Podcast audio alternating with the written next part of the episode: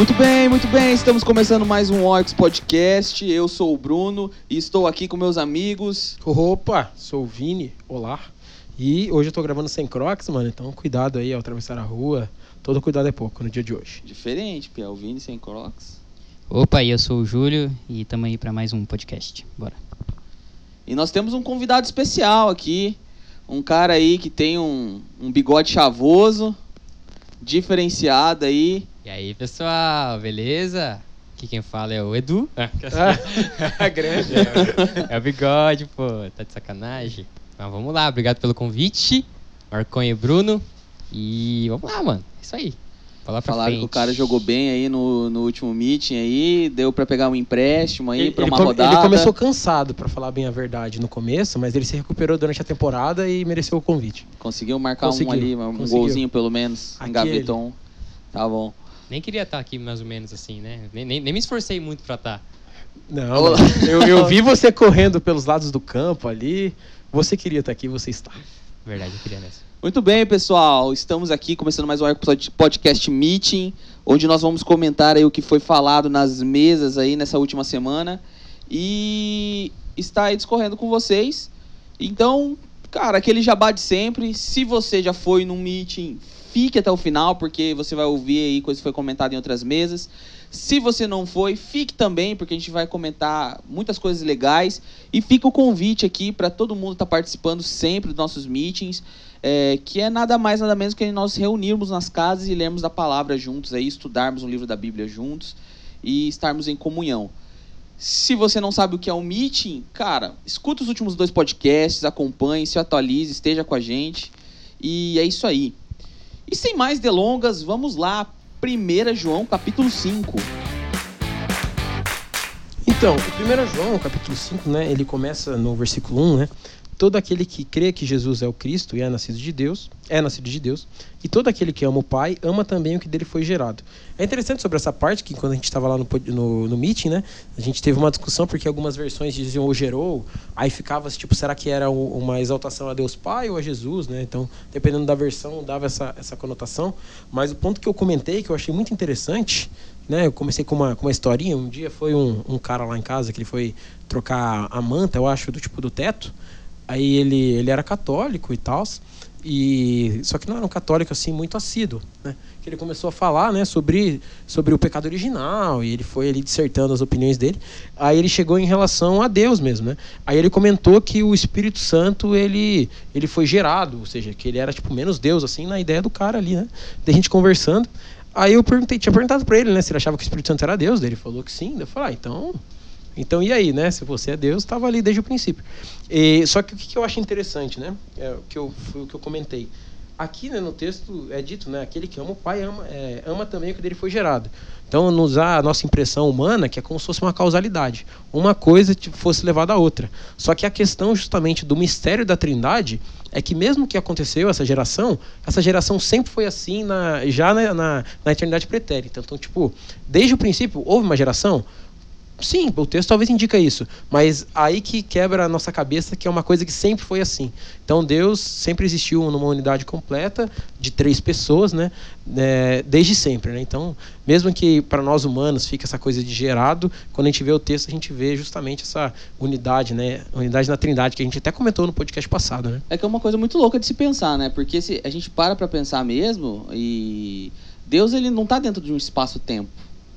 E, cara, isso é muito louco de se pensar. Então, se ele não tá dentro do espaço-tempo, cara, não tem como a gente determinar um momento que ele foi gerado. Ah, ele foi gerado nessa época, nesse momento, nesse determinado. Então, cara, é algo realmente que só faz aí dar hemorragia nasal, aí Sim. explodir a cabeça, que não, não, dá pra, não dá pra entender muito bem esse negócio, não. Só quando a gente chegar lá no céu e perguntar, né, mesmo. E olha lá ainda, mas eu acho que quando chegar no céu vai dar certo. Será- mas será que a gente vai conseguir entender, Pia? Tomara, quando você chegar diante do Criador tem que, tem que fazer as perguntas certas. Será que a gente vai chegar no céu? Boa, Pia. É o que o texto É verdade, fala, né, é verdade, é verdade. Mas é isso aí, vamos comentar, vamos comentar sobre isso aí. hein? Será que o céu não vai vir até aqui? Oh, verdade, né, mano? Opa. Tem, tem, tem, Tem. questões, Tem essas, tem essas linhas teológicas aí também. essas né? possibilidades. Opa! É, em relação ainda a 1 João 5 ali, né? é, a gente tem o versículo 12, né? Que a gente comenta que quem tem um filho tem a vida. Quem não tem o Filho de Deus não tem a vida. E, e é interessante, é, a gente até comentou na mesa lá no White, né, eu comentei, sobre a questão de se você pegar a definição de vida que o 1 João define, as pessoas que não têm o filho, que não têm Jesus, elas são mortas vivas, né? Então, às vezes a gente vê aparentemente pessoas cheias de vida e cheias de energias positivas e de ideias novas e, e, e tal.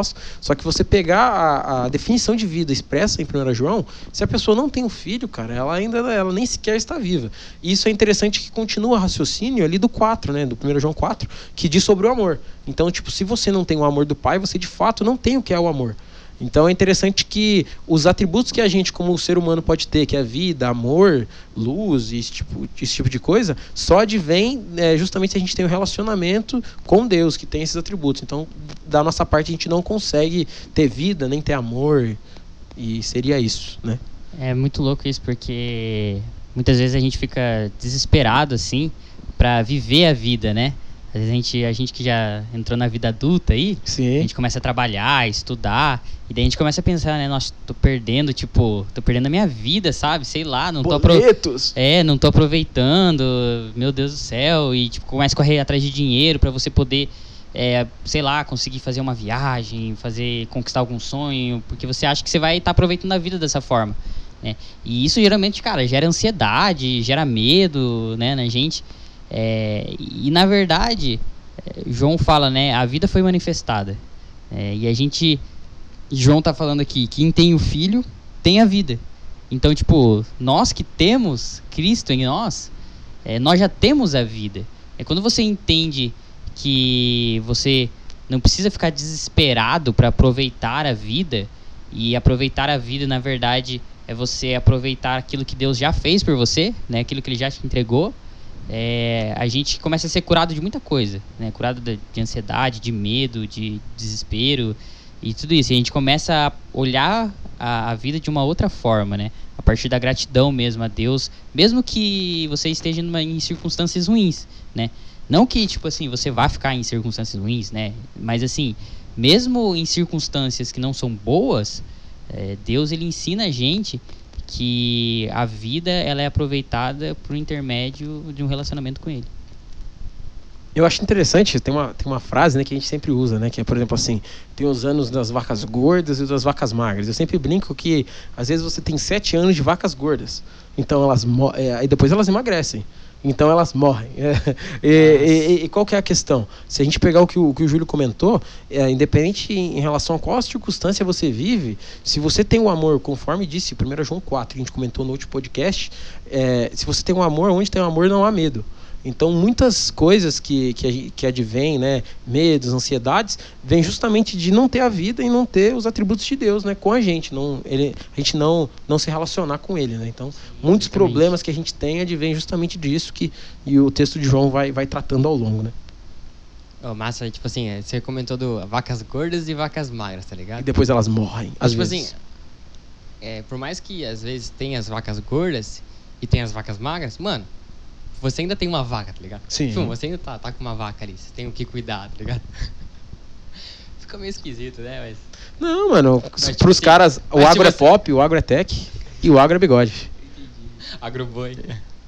Então, após um, um momento agro é pop, agro é tech, agro é tudo, aqui no Rex, falando sobre circunstâncias favoráveis e não favoráveis, é, eu acho interessante que também tem uma relação com isso, quando a gente pega aqui no versículo 14 do capítulo 5, né, que diz: Esta é a, é a confiança que temos ao nos aproximarmos de Deus. Se pedirmos alguma coisa de acordo com a vontade de Deus, ele nos ouvirá. É interessante esse de acordo com a vontade de Deus, porque até na nossa sociedade, devido à teologia da prosperidade e afins, a gente tem essa ideia de tudo que eu pedir para o meu pai, ele vai me dar, né? Uma grande música da, da grande teóloga Xuxa Herege, né? Tudo que eu pedir, o cara lá de cima vai me dar. Tudo que até o que grande Bibo fez um livro para criticar isso, né? É, a gente tem essa ideia sobre tudo que a gente pedir para o pai a gente vai ganhar, e só que a gente esquece do de acordo com a vontade de Deus. Então, se você está vendo de acordo com a vontade de Deus, os seus pedidos vão ser de acordo com o que é preciso que você tenha. Né? Então, é interessante que é, a confiança de ter os pedidos atendidos é, vai muito é, de pedir as coisas certas. Né? Porque às vezes você você não está recebendo os seus pedidos, mas é porque você não está pedindo as coisas certas, que tem a ver com o propósito de Deus. Né? Então, é, esse ponto aqui é interessante. Muitas vezes é a coisa certa, tá ligado? Só que não é o tempo certo, mano. Então, tipo assim, vai de vai de como você, vai de como tá seu coração naquele naquele E é período, aquela coisa, tá né? A coisa certa no tempo errado é errado. É, exatamente. É, é interessante porque quando Jesus fala, né, busquem primeiro o reino de Deus e todas essas demais coisas vão, serão acrescentadas, que ele fala, não fiquem preocupados com o que vestir, com o que comer. E ele fala que será tudo acrescentado, né? Ele não está falando de carro do ano, casa boa, né, casa própria, não está falando sobre isso. Então, está falando que é aquilo que é necessário. Porque você saber viver com e tipo, novamente, não é que você tem se você é obrigado a ficar em circun- circunstâncias ruins, eh, em sofrimentos, tá ligado? Não é fazer uma apologia a isso. Mas quando eh, esses momentos são momentos muito favoráveis para você aprender a viver de uma maneira satisfeita e encontrar a verdadeira satisfação, que é em Deus, né? Então, por isso que Deus permite que a gente passe por esses momentos. E voltando um pouco ali no, no versículo 13, que vocês leram o 14 agora, né? É, eu volto a comentar sobre o que a gente falou no, no último podcast, sobre o. Por mais que a gente não estava no capítulo 5, mas a gente deu uma adiantada ali, Bruno. que era. é. que era do versículo 13 ali, que ele fala, né? Essas coisas vos escrevi a fim de saberes que tendes a vida eterna, e vós outros que credes em nome do Filho de Deus. E é, aqui a carta, ela, ele, ele dá um sentido à carta, né? A carta, a gente entende que essa carta é são um manual de que nós entendermos se nós temos a vida eterna ou não, porque é, é o objetivo de todo cristão, né? A, até em Filipenses, capítulo 2, versículo do 11 ao 12, ele fala, né? É, e toda língua confessa que Jesus Cristo é o Senhor, para a glória de Deus Pai. Então quer dizer que, tipo assim, a, a primeira coisa que nós devemos fazer antes de para se tornarmos um cristão é confessarmos que, né, de Jesus, que é o Cristo, é o Senhor, e para a glória de Deus. E daí ele continua: De sorte que, meus amados, assim como sempre obedecestes, não só na minha presença, mas muito mais agora na minha ausência, assim também operai a vossa salvação com temor e tremor. Então ele, outras versões falam, né, sobre desenvolver a salvação com temor e tremor. Então depois que nós entramos na vida de cristão, de cristãos, a gente nosso próximo passo é desenvolver uma vida agradável aos olhos do Senhor, né? E isso nos traz a salvação. Isso é isso que a carta de João traz, né? Que é o quê? Primeiramente, amar a Deus acima de tudo, obedecer às suas leis, é, né? entender que o pecado é um acidente, mas se acontecer, nós temos um advogado, né? E amar o nosso próximo. É, E claro, ele deixa também muito claro ali que confessar que Jesus realmente veio em carne, como que a gente começou em outro- comentou em outros podcasts. Se você não ouviu, volta aí e escute, mas a gente comenta um pouco sobre por que, que João é tão enfático nisso, né? E aí eu paro para pensar e eu achei muito legal o, o final do, do capítulo, cara, porque ele termina com uma pequena frase, sabe? É, que ele só fala: Filhinhos, guardai-vos dos ídolos. E, cara, foi algo que a gente ficou muito tempo no, no último meeting lá, conversando na, na casa do, do Luiz lá. E a gente ficou bastante tempo debatendo sobre os ídolos, sabe? Foi muito bacana, assim. Hora a hora, Bruno? Você estava lá na nossa mesa então, cara? Porque é, até, por exemplo, eu admito que antes eu nunca lembrei, tipo, me lembro de ter lido esse versículo, assim, sendo bem sincero, né? E, e eu acho interessante que a gente também ficou muito tempo né, em relação a esse versículo, né? Tanto quando a gente veio aqui conversar a pauta aqui nos bastidores, a gente a gente estava já querendo pro ciclo 21, né? É, tava a aqui gente ia começar. É, ia começar do É, final. e- A gente ia come- fazer o podcast só dele, tá ligado? Exatamente, exatamente. E, e, e foi interessante que antes aqui a gente não, a gente, a gente não sabia disso. É, e, e é interessante sobre esse texto, porque, cara, é uma, é uma frase simples, É, mas é nisso aqui que pega, né? É, porque ah, qual, que é, qual que é o grande problema? A gente vê qual que é o maior inimigo de toda a carta. Né? Para mim, o, o Jo- João tá deixando claro aqui que o, o grande inimigo é o ídolo. Né? E daí a gente tem aquela aquela mania, né, da galera de outras religiões aí adorarem ídolos e daí a gente aponta o dedo, a gente fala, né? Ah, não, ele é idólatra, ou aquela religião é idólatra, ou você não é, você é, vocês são os cristãos errados, porque vocês são idólatras, ou enfim, né? Você tem imagens. E, cara, lá em Filipenses ainda, é, no capítulo 3, quando, quando o apóstolo Paulo ainda está falando com a igreja de Filipe, ele, ele fala bem assim: Sede também meus imitadores, irmãos, e tende cuidado, segundo o exemplo que tem de nós, pelo que assim andam.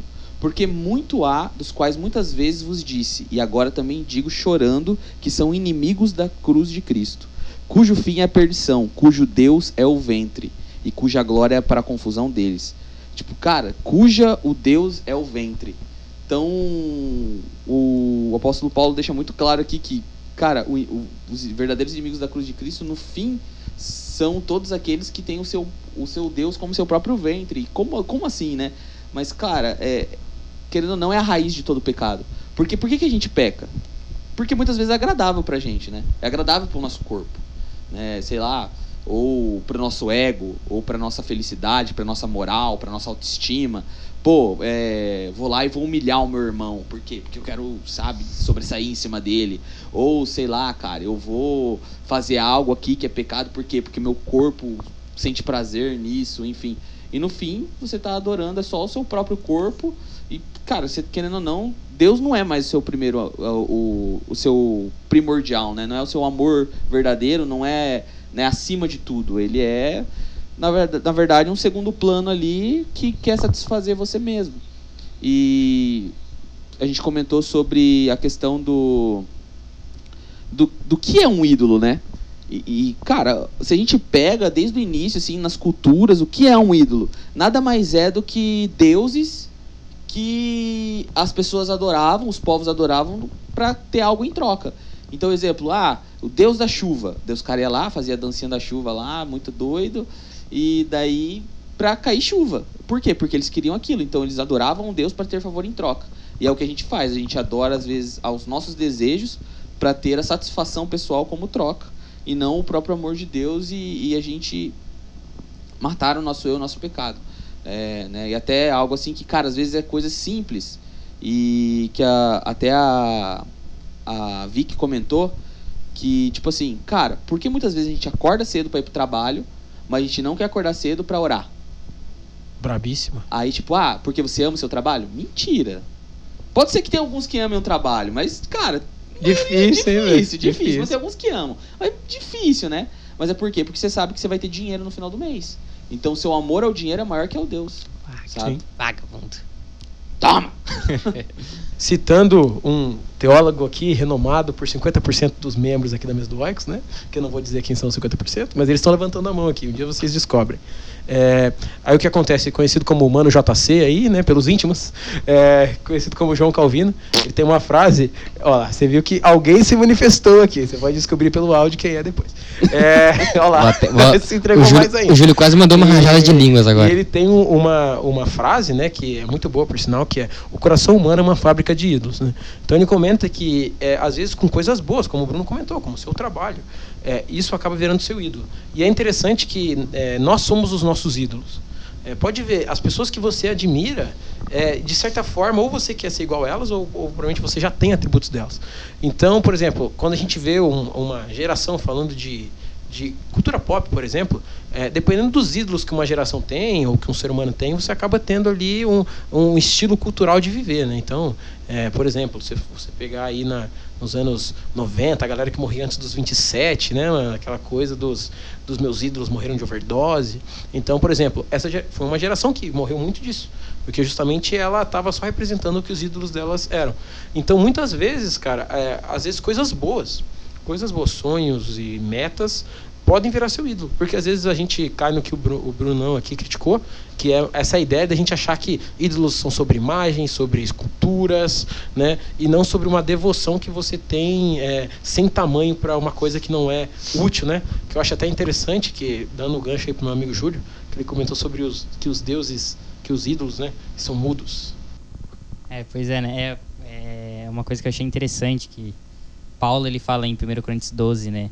Que antes é, ele tá falando para a igreja de, de igreja de Corinto ali, é, que eles eram guiados pelos ídolos mudos, né?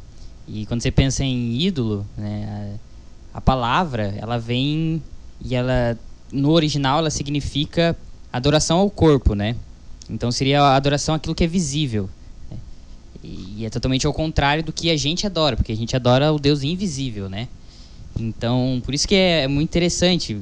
é, a gente sempre é, a gente sempre fala, né? Quando você vai orar, quando você vai louvar, adorar, você tem que ter muito cuidado no que, que você está pensando, né? Como que você está louvando, como que você está orando.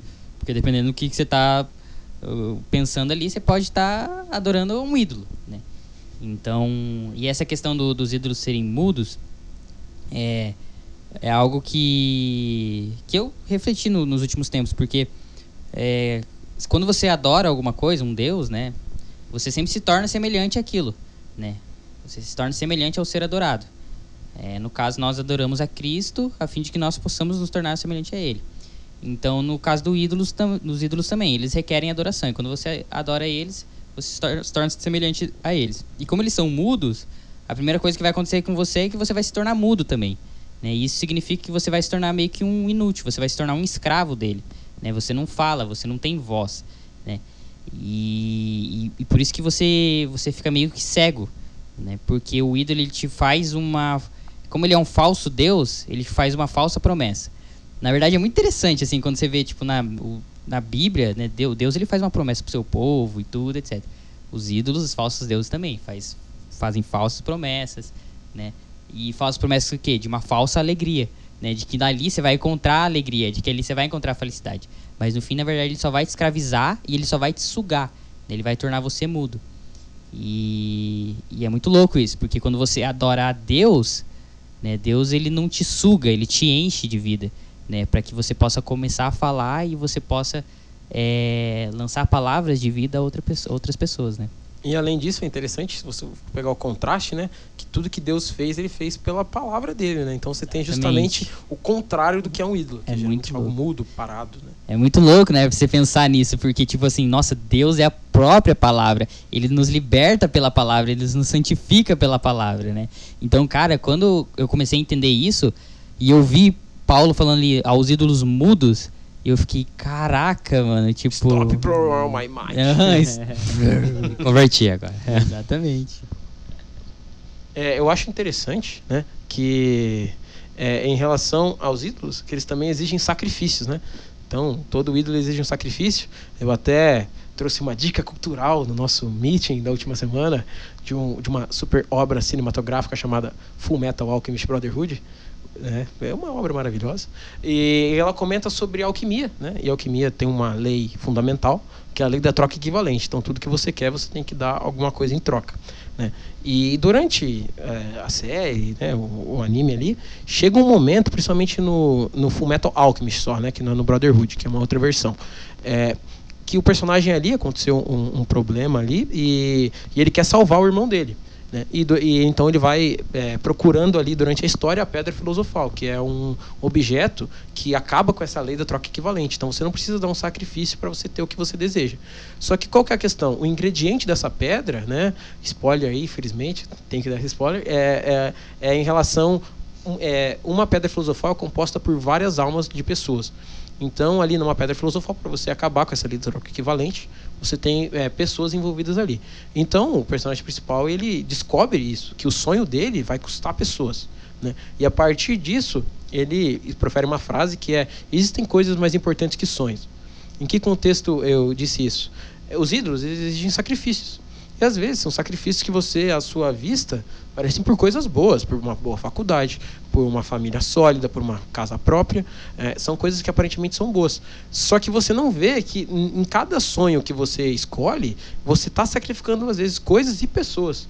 Então, se você soubesse que os seus sonhos valem pessoas, né, ou estão sendo à custa de pessoas, você mudaria? Tanto sonhos mais familiares, quanto também de empresa e, e etc. É entender que o ídolo ele exige um sacrifício. E às vezes o sacrifício são almas humanas, até como era antigamente, né? Se tinha almas que eram, que eram sacrificadas, pessoas que eram sacrificadas. É, trazendo para um contexto assim, talvez é, mais real para nossa vida, a mesma coisa que a gente chegar assim, pô, nosso emprego do sonho. Aí o patrão chega para nós e fala: "Olha, é, eu, eu posso te contratar para você ganhar aí seus 10 mil por mês, aí um salário razoável, é, mas em troca a sua esposa fica comigo." Ou em, ou em troca, né? Tipo a assim. sua mãe fica comigo. E, Sei lá. E, tipo, digo exato. assim, não. Digo. Tipo, simbolicamente, né? É, tipo. Porque você vai fica, é, Se entrega, tipo, ó, você tem que trocar o emprego pela, uhum. pela pessoa. E você perde ali a pessoa. Você não vai mais ter contato com aquela pessoa. Né? Imagina? Então, Sim. tipo, é, trazendo pro contexto literal, cara, a gente para pra pensar e falar real, porque, tipo, beleza, é, a gente passa, ah, mas isso aí é, pô, totalmente pirado. Mas, cara, às vezes você troca. Você troca a sua esposa pelo seu emprego. A partir do momento que você dedica mais tempo pra uma coisa pra outra, Sim. você tá trocando. Você tá trocando, você tá sacrificando a sua esposa pra ter o, o- a sua, os, o seu sonho que você quer ali dentro da sua, do seu trabalho profissional, enfim. Eu acho engraçado, né, que, por exemplo, o exemplo que o Bruno deu, talvez alguém pensa, nossa, né, sacrificar a esposa, o cara já pensa no negócio físico mesmo. Nossa, de tipo, sei lá, jogar na fogueira, um exemplo, sei lá. É, só que às vezes ele fala, pô, não, físico assim não, sacrificar. Mas ele não entende que o, o fato dele não priorizar certas coisas já é sacrificar, né? Então, e é a mesma coisa que a gente leu durante o texto, que, que os textos vão deixando claro. Às vezes você acha que, que, a, que odiar uma pessoa é eu ir lá e na frente dela, dizer que eu não gosto dela, alguma coisa. Sendo que a partir do momento que no, no seu coração, já sim, vamos dizer assim, mais no símbolo, você já odeia, já é suficiente. Né? Não é mais o tempo da lei, onde você tem que fazer uma coisa para ser um problema. É a partir do momento que você pensa sobre aquilo, né, já é um problema. É, foi aquilo que a gente comentou no último podcast até, né? Sobre Caim, e Abel, quando o Hernandes Dias Lopes ele comenta na pregação dele, que ele traz dentro de João, que tipo assim, cara, no coração de Caim ele já tinha matado Abel. Ele já tava tudo programado, premeditado ali para ele matar. Então, cara, quando a gente tem isso no nosso coração, a gente é Caim. E pronto, a gente tem o espírito de Caim ali. Então, é, e nesse contexto de, de Ca- Caim e Abel é interessante a gente falando sobre sacrifícios, porque no, no contexto ali que Abel traz a sua oferta ao Senhor, né?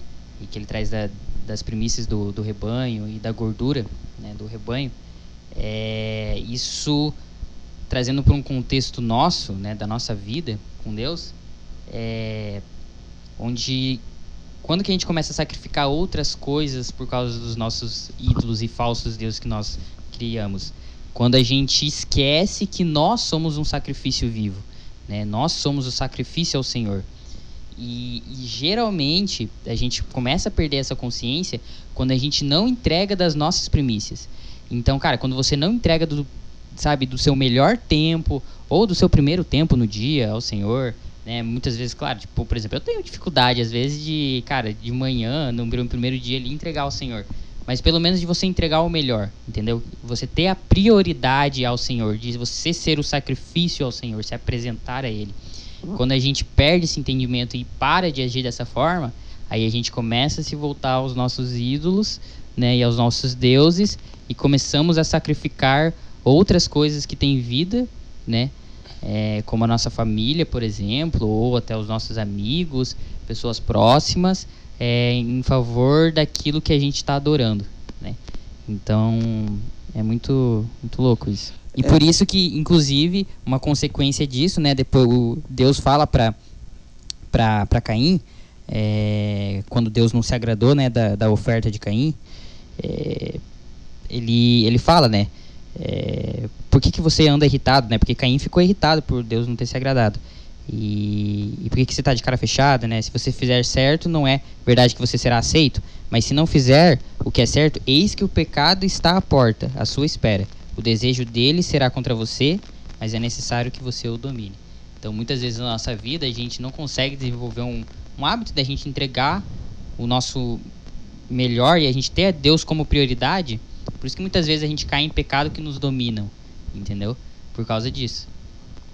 É, porque em Romanos capítulo capítulo 2, né, deixa muito claro que o que é a ira de Deus, né? Quer saber o que é a ira de Deus? Vai ler Romanos capítulo 2, que nada mais ele te entregar as suas próprias as seus próprios desejos carnais. É, então, tipo, cara, você tá viciado em algo, é porque aquilo virou um pecado na sua vida a ponto de ser uma iniquidade, a ponto que a ira de Deus caiu sobre você e você foi largado seu, as, as paixões ali que E a, você ira, tem. e a ira de Deus é, é deixar você ser você, né? É, e na verdade o vício é uma boa idolatria, né? Tipo, é, um- é um bom exemplo de idolatria, né? É, que eu quero dizer. Então, é, até o Júlio comentou sobre sacrifícios vivos, né? Ele nos lembra Romanos capítulo 12, que o apóstolo Paulo fala também o culto racional, né? Então, cara, às vezes a gente para e pensa, pô, mas eu faço sem querer, às vezes eu não me toco e tudo mais. Mas, cara, o ponto é que você tem que se tocar. Porque quando você se toca e você se sacrifica naquilo, fala, cara, eu quero fazer isso, mas eu não vou fazer. Eu não vou fazer, eu tenho essa consciência. Aí sim é um culto racional. E é interessante, né? Conforme a gente está comentando, os ídolos exigem sacrifícios. Sim, Deus também exige sacrifícios. É, e é interessante, né, que no caso, a diferença do sacrifício é que um tem vida e o outro não. Um às vezes são de coisas supérfluas, outro é do que é prioridade. Você mesmo ali no, em relação ao sacrifício. É, mas isso pode dar uma conotação, às vezes, do sacrifício parecer que é só um negócio que um ídolo exige, né? Parece que Deus talvez não, não exige sacrifício. Só que a questão é justamente que também, né? Como vai complementar meu, meu grande jogador caro, que por isso que esteve aqui, grande comentário que ele fez, que é sobre também, né? E aí, bigode? Quem que não sacrifica não consegue o quê? O cara colocou ela no, no patamar lá em cima, velho. Ah, eu vendi seu passe, né? É. Mas tem- que negociar Não, mas no mercado. é, é, é com relação a uma frase que o Armin fala lá no Shinji no Kyojin, que ele fala, mano, sem sacrifício, tipo, se você não sacrifica nada, mano, você não vai mudar nada, tá ligado? Tipo assim, então, mano, igual a relação à Vic que ela comentou lá. Pô, se você não. Se você. Mano, se você não sacrificar aquele tempo, tá ligado? A, a mais, a menos de dormir, no caso, mano, você não, você não vai ter um, um, um dia excelente, tá ligado? Até porque, mano, você não deu a tua premissa, tá ligado? Mas, tipo assim, cara, se você, mano, é, é, entender, tá ligado? Que, que, que com sacrifício, mano, que com- com um pouco de sacrifício você vai, vai poder mudar o teu dia, você mesmo, tá ligado? Até porque em Hebreus também fala, né, mano, que, é, que ele quer uma. Deixa eu, deixa eu puxar aqui. Seguir a paz com todos e a santificação, sem a qual ninguém verá o Senhor, tá ligado? Tipo assim, Deus existe, tipo, esse sacrifício nosso, tá ligado? E, e, mano, e, e às vezes, mano, o nosso trabalho, ou qualquer outra coisa que a gente é, pensa que é o nosso sonho, mano, a gente acaba. Isso acaba, mano, às vezes sendo uma fuga pra nós, tá ligado? Tipo assim, é, é- é- ah, eu quero, mano, eu quero me. Quero ficar de boa, mano, não quero fazer mais nada. Vou, pra- vou, vou fazer o quê? Mano, vou pra minha fuga, tá ligado? Mas, é, mas isso muito também fala da, daquela coisa lá de, de Romanos, tá ligado? Que Deus te entrega, tá ligado? E tem uma frase de, do, do, do, do Levi, tá ligado? Que ele fala bem assim: que, mano, quanto mais a gente planeja, tá ligado? A nossa, nossa fuga, mano, mais a gente fica encurralado, tá ligado? Então, tipo assim, quanto mais, mano, você planeja, mano, fugir pra um lugar de, de onde você acha que é, que é bom, tá ligado? Que, que você vai se satisfazer ali, mano. descanso. Isso, mano, mais você vai estar encurralado, mais você vai estar sendo você mesmo, tá ligado? Mais você vai estar sendo entregue, tá ligado? Ao pecado, mano. Então, tipo assim, é, que, que a gente entende, que a gente possa entender, tá ligado? Que, mano, sem sacrifício a gente não pode mudar nada, tá ligado? Sem a gente, sem a gente mano, tentar mudar um pouco do nosso eu, a gente não vai conseguir mudar nada, tá ligado? E além de que fugir de Deus é se encurralar, né? É, exatamente. E só pra comentar algo assim rápido, é, voltando um pouquinho, só pra falar ali um, que algo foi curioso ali também gerou um- uma discussãozinha ali na, no, no meeting lá do, do Douglas da Paola na casa da, do Luiz e da Vicky, que foi a parte do da parte que é o pecado pra morte, não há pecado pra morte, né? E a gente fica, que? Mas há o pecado para a morte, não há o pecado para a morte? Ih, rapaz. E aí? O que, que vocês acham, pesado? Polêmica! Polêmica. Né, o- ali no versículo 16, ele fala: Se alguém vir o seu irmão cometer pecado não para a morte, pedirá e Deus lhe dará vida. Aos que não pecam para a morte. Há pecado para a morte, e por esse não digo que rogue. Então, eu acho, assim, né, pelo todo o conhecimento bíblico, exegese e etc., eu acho que provavelmente pecado para a morte deve ser é, pisar na Bíblia sem querer, colocar o celular em cima, esse tipo de coisa, né, cara? Ou rasgar a Bíblia sem querer. Sim, claro, mas eu acho que tem um que, cara, não tem perdão. Ô, louco, Brunão, tem? Esse não tem perdão de jeito nenhum. Fala pra gente aí, eu quero saber, fiquei curioso. Flatulências. No púlpito do no Senhor. púlpito. Perigoso. Pode, Perigoso? pode dar uma ananise safira ali, hein? Tá no meio do culto Não ali, pode. alguém falece ali, você já fica aí. Tem gente que é meio sensível É. também na, na parte nasal, assim, Sim. que acaba, Eu acaba se acho que pra isso não tem perdão. Acho que, acho que é isso que o Deus queria dizer ali, se a gente for contextualizar historicamente. Eu acho que seria isso, não é, Bruno? Ou não? pode Alguém pode ficar meio confuso ali, acabar perdendo o entendimento do- da pregação. também. Sim, mano, imagina, alguém impedir a palavra do Senhor. Eu acho que é, eu acho que é esse, não é, Bruno? Até, não? Com até, certeza. até, porque, até porque continua, né? Toda injustiça é pecado, mano. É injustiça isso É, aí, tá ligado? Pô, o cara tá de boa é lá. sua, né? Não é- Não, Caralho. que amor ao próximo é esse que a gente trabalhou durante os meetings. É complicado. Mas, agora sério, pessoal, agora sério. É, eu, eu tenho um entendimento ali, é, e a grande maioria dos estudos apontam, né, que na verdade fala sobre quando Jesus fala que se pecar contra mim, há perdão. Mas se pecar contra o espírito, né, não há perdão nem hoje e nem nunca. E, cara, é, pecar contra o espírito é, é, é, essa questão que eu acho que é o pecado para a morte. Né? Porque Uhum. não tem perdão. Então, como o João está falando ali sobre salvação, seu livro inteiro, né, ele está escrevendo tudo aquilo para que eles sejam sa- salvos. Então, é logicamente que ele está falando algo que não tem mais salvação. E daí a gente liga muito o que Jesus falou, que não há perdão, nem hoje, nem eternamente. E é interessante, né, se você for, a gente for pegar o contexto de tudo que a gente é, viu do- é, nos últimos podcasts, a gente tem essa questão sobre o anticristo, né, que é a pessoa negar que Jesus vem em carne. Também tem no capítulo 4, se não me engano, no início, fala sobre os falsos profetas que abandonaram a fé, né? Então, é, é um contexto, é um, vamos dizer assim, um entendimento que a gente concorda aqui, muitos teólogos, como disse o Bruno, também concordam, que esse pecado para a morte seria justamente a apostasia, que é você, diante de um ter um momento de fé ou uma experiência salvífica ali, você desprezar aquilo, né? Então, por exemplo, faz sentido alguém alguém pecar contra algo que ele conhece, por isso que seria um dano, né? Então, se fosse pegar, sei lá, algum povo distante que não tivesse algum convívio com Deus e falasse que que isso seria esse pecado para a morte, é, o texto meio que, que ele mostra ali que é uma coisa que eles conheciam e eles desprezaram, né? Então, diante de evidências, muitas vezes, é, que Jesus vem em carne, você negar isso, né? Então, essa apostasia, esse abandono da fé, que é o que a pessoa não vai poder ser perdoada, como disse o Bruno. É, o problema que gera, né? Porque se eu creio que Jesus não veio em carne é, como Deus, né? Ele simplesmente foi um logos ali que a gente comenta nos outros podcasts. é, a questão é que eu já não creio mais na Trindade, né? Então eu não nego a Trindade. né? Até porque, né, Então se você, se, se Jesus veio do jeito que ele veio e foi concebido pelo Espírito em Maria, se você nega que Jesus vem em carne, consequentemente você nega o Espírito. Sim. Então é, você está pecando contra o Espírito, você está falando que é mentira, né? Essa questão sobre apostasia, né? Tipo, às vezes as pessoas ficam meio com meio confusas, né, com isso, porque é, às vezes tem tipo discussões, né? Pô, como que se dá apostasia e tal? Tipo, tem linhas teológicas que vão falar que a apostasia é determinada é, que até tipo nem pode ocorrer, né? Que às vezes a pessoa ela que nasceu de novo mesmo, ela se desvia, mas em algum momento ela vai retornar porque ela nasceu de Deus e tal. E até porque João depois ele fala aqui, né, no versículo 15, 18, quer dizer, é, sabemos que todo aquele que é nascido de Deus não vive em pecado, porque quem é nascido de Deus guarda a si mesmo. Então, tipo assim, dá a entender que, cara, se é nascido de Deus, você não, não vive em pecado, entendeu? Você já tem consciência.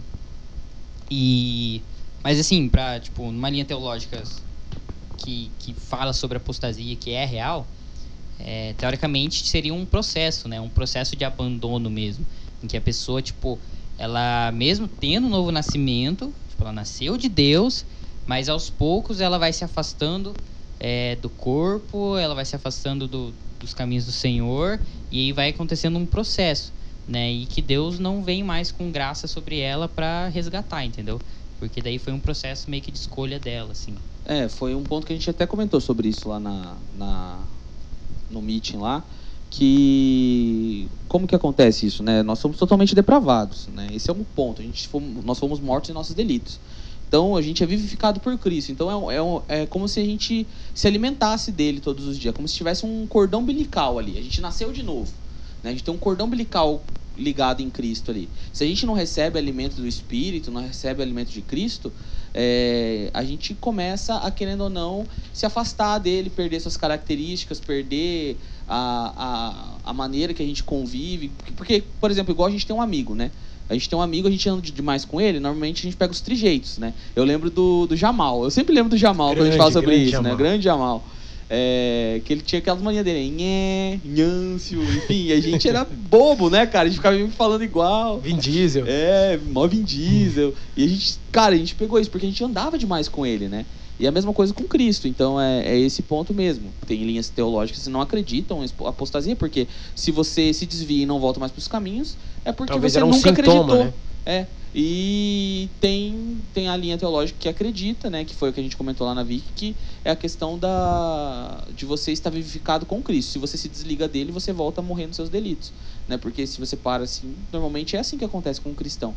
Tipo, ah, para de conviver com os irmãos, para de conviver com Cristo, para de ter vida no secreto, para de ter vida em comunhão. De repente o cara já tá fazendo umas coisas lá, de repente ele nem tá se importando, nem tá ligando e dane-se o resto. Ele liga o, o dane-se ali e vai embora. Ah, e só comentando uma última coisa que eu não tinha comentado antes, sobre, voltando sobre a questão dos ídolos, que foi uma coisa que eu tinha comentado lá no, na mesa do White lá, que eu lembrei agora. É, que os ídolos eles pedem sacrifícios, a gente estava falando sobre isso, né? Deus também pede sacrifício, né? Só que o sacrifício que Deus pede é nós mesmos, né? Nós nos apresentarmos como sacrifício vivo, santo e agradável diante de Deus. E, e por isso que muitas vezes, né, foi esse o comentário, né, no, no momento, é, que às vezes a gente está tipo num, num momento com Deus ali que na nossa vida que a gente quer servir a Deus e tal, etc. E daí a gente quer começar a sacrificar coisas para servir a Deus, né? Então, tipo, é, a gente tem um trabalho lá e tal, e a gente quer ah, sacrificar o trabalho porque eu quero servir a Deus e etc. E só que, na verdade, tanto ídolos, né, como Deus também, é, o sacrifício, o sacrifício que eles pedem é um sacrifício que tem vida, né? E tipo, o trabalho não tem vida. Então Deus nunca vai pedir o teu trabalho, por exemplo, a não ser em em, casos específicos em que, tipo assim, é, visivelmente o propósito de Deus está se encaminhando para aquilo, tá ligado? É, Deus não vai pedir, tipo assim, de você algo que não tenha vida para você servir ele, tá ligado? Então, tipo, ah, você é um cristão, você tem um trabalho lá, tipo, você tem que servir a Deus no seu trabalho, entendeu? Você não tem que, tipo, sacrificar isso para servir a Deus. Bem, pessoal, por hoje é isso aí. É... Rolou bastante papo. Se a gente ficar aqui, a gente fica aí umas três horas de podcast só falando sobre ídolos, né? Porque, cara, rendeu, pelo menos lá Grande no nosso. programa do Ídolos. É, o ídolo.